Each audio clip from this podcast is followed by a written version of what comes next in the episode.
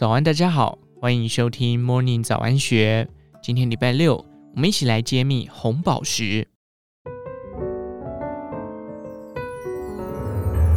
印度人相信红宝石是永恒燃烧的火焰，并据此书写神话。欧洲人深信艳红如血的红宝石是生命的精华。今年苏富比拍卖会一只红宝石戒指以十亿元新台币拍出。不但打破了拍卖价格记录，更让这自然奇迹的美丽馈赠引起人们对奢华与精致生活的想象。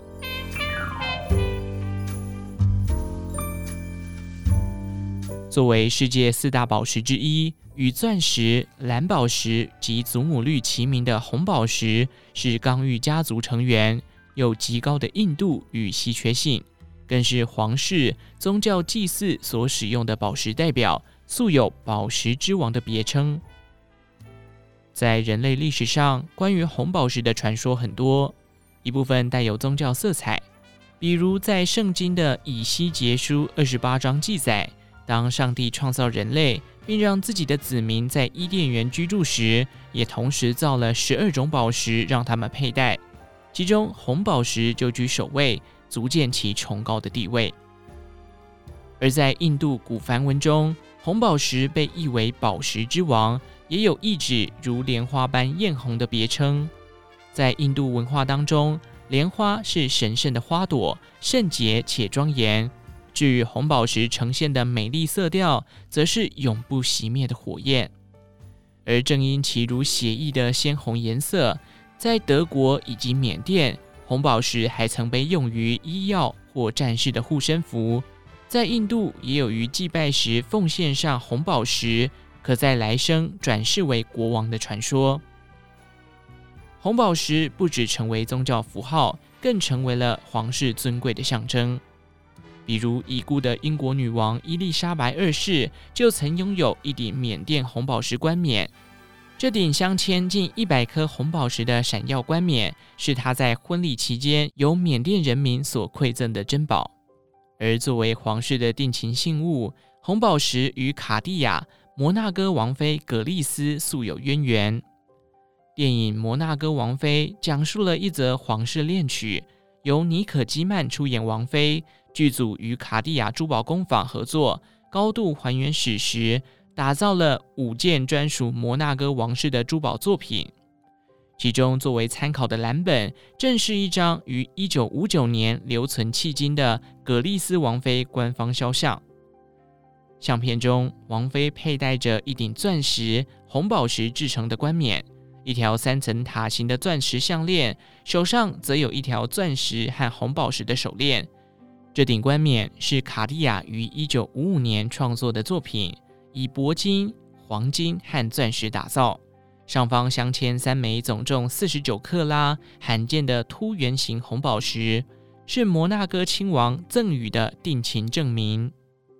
两人于一九五六年四月十八日举办世纪婚礼过后，王妃佩戴此冠冕前往蒙特卡罗歌剧院欣赏表演，自此留下了传世珠宝冠冕与丽人合照的历史倩影。精致奢华的红宝石。不仅见证了多段的皇室恋曲，也让大众对这块珍贵宝石添加了更多的想象与渴望。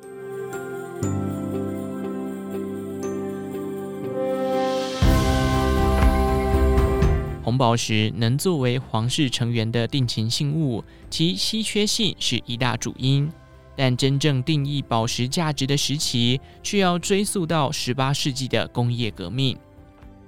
巨婴宝石学学会创办人陈宪鸿说：“当时地质学这门学科被独立出来，基础科学奠定了宝石学的概念。”他提到，正因科学的应用，我们才有了现今认证宝石价值的诸多基础，包含硬度、颜色、净度等，尤其是地质条件，更是影响红宝石价值的主因之一。辨别宝石价值有几个方向。首先得先认识其从属的宝石类型，比如红宝石属于矿物中的刚玉家族，是一种氧化铝结晶成的盐矿物，纯结晶时的状态透明无色，但会因内含的杂质不同，呈现出不同的色调。而硬度越高的宝石越不容易耗损，形成相对困难，所以特别珍惜。同类型内不少颜色矿石都是宝石级，其中又以红宝石的产量最少，产地也最少。目前世界上主要的产区仅缅甸、泰国、斯里兰卡和非洲的莫桑比克，所以又有“刚玉之王”的别称。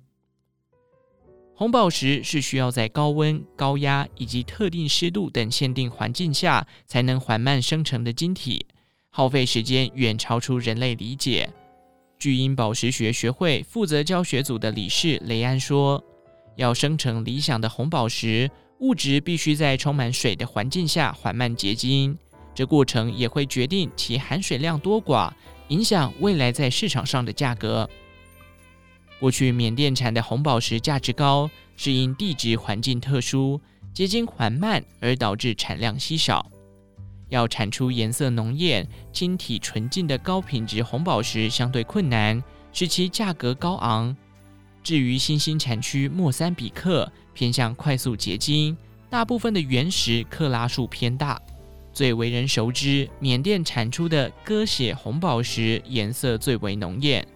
如鲜血般的色泽，却又透亮，可一眼望穿，质地独特，异常迷人。加上产量稀少，被公认是最上乘的一款。陈宪宏分享，虽然缅甸早在一九八零年代就开采红宝石，但在两千年以后，缅甸许多矿区几乎开采殆尽，陆续封闭之后，市场上更是奇货可居。二零一零年后，主产地逐渐转向莫桑比克，此处产出的红宝石结晶相对快速，杂质较少，质地清透，品质佳，仍为不少精品品牌所使用，在市场上逐渐崭露头角。近年在马达加斯加也有发现新矿区，常见的宝石级刚玉包含了红宝石、蓝宝石或是黄绿及紫色等。这当中都掺杂了不同的元素，其中红宝石含有铬和铁，是其呈现红黑等二色的原因。雷安说，颜色的正偏会影响红宝石的价值，当然颜色越纯粹就越稀有，价值也更高。各种宝石的色系都会有正偏，藏家及宝石买家时常会用一个简易的方法辨别，那就是用荧光灯照射。雷安说：“铁元素少时，不太会压抑红宝石自然的红色荧光。在日光灯环境下目视，若两者的色偏不大，代表纯度越高。经过更准确的检测之后，宝石证书上也会记录各自的百分比，比如红色浓度百分之八十及黑色浓度百分之十五，方便买家们验证价值。”而金值也是影响红宝石价格的原因之一。越纯净的宝石，光线越容易穿透，光线能折射出来，透明度好，通常能做成各种切割面的珠宝。晶质不佳，则会阻挡光线的穿透，透不出宝石特有的火光，通常会被做成蛋面型切割，在销售时就不会谈折射效果。即使是大克拉数，价值也会相对较低。